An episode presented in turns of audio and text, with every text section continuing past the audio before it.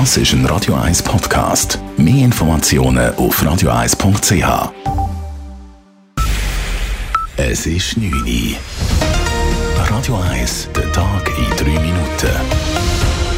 Mit der Lara Pecorino. Russland hat heute früh mehr als 80 Raketen auf Kiew und andere Städte in der Ukraine abgefeuert. Bei den Angriffen kamen nach ukrainischen Angaben mindestens elf Menschen ums Leben. Weitere 87 wurden verletzt.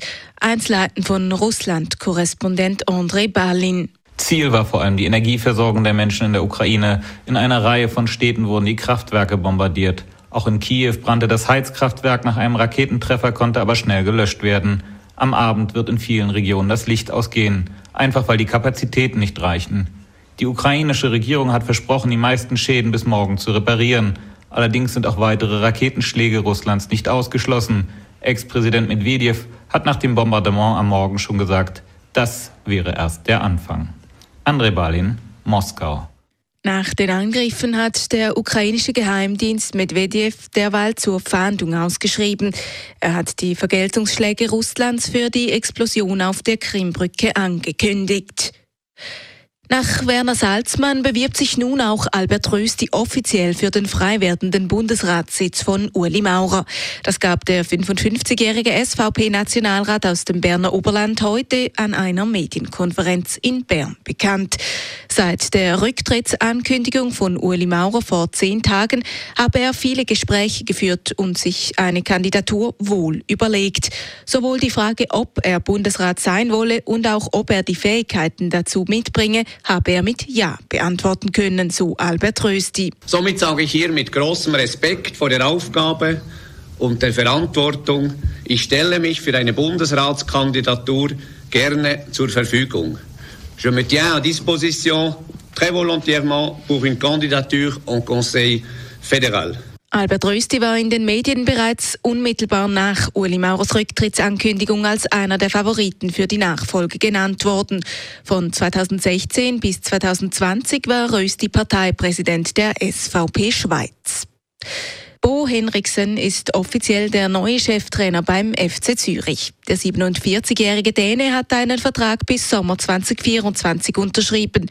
Mit Bo Henriksen habe der FCZ seinen Wunschkandidaten verpflichten können, sagte Präsident Angelo Canepa am frühen Abend vor den Medien. Henriksen trainierte zuletzt den dänischen Topclub FC Midtjylland. Er sei ein großer Motivator und genau der richtige, den es in Zürich jetzt brauche. Wir haben auch das Trainerprofil etwas angepasst.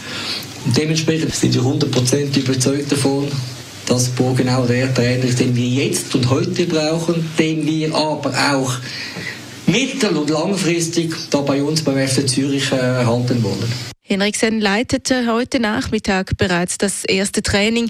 Er folgt auf Franco Foda, der den FCZ nach dem miserablen Start in die Saison nach nur drei Monaten verlassen musste.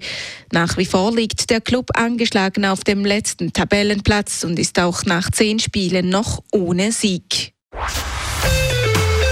Radio 1 Wetter.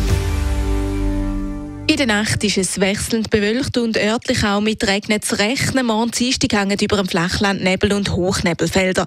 Die lösen sich aber bis zum Mittag auf. Am Morgen sind hier und da auch noch ein paar Regentropfen möglich.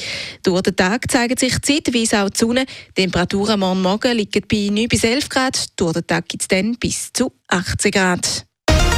Das war der Tag in drei Minuten.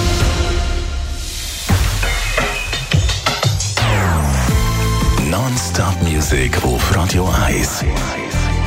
Bei uns klingt Musik einfach besser. Non-Stop. Radio 1.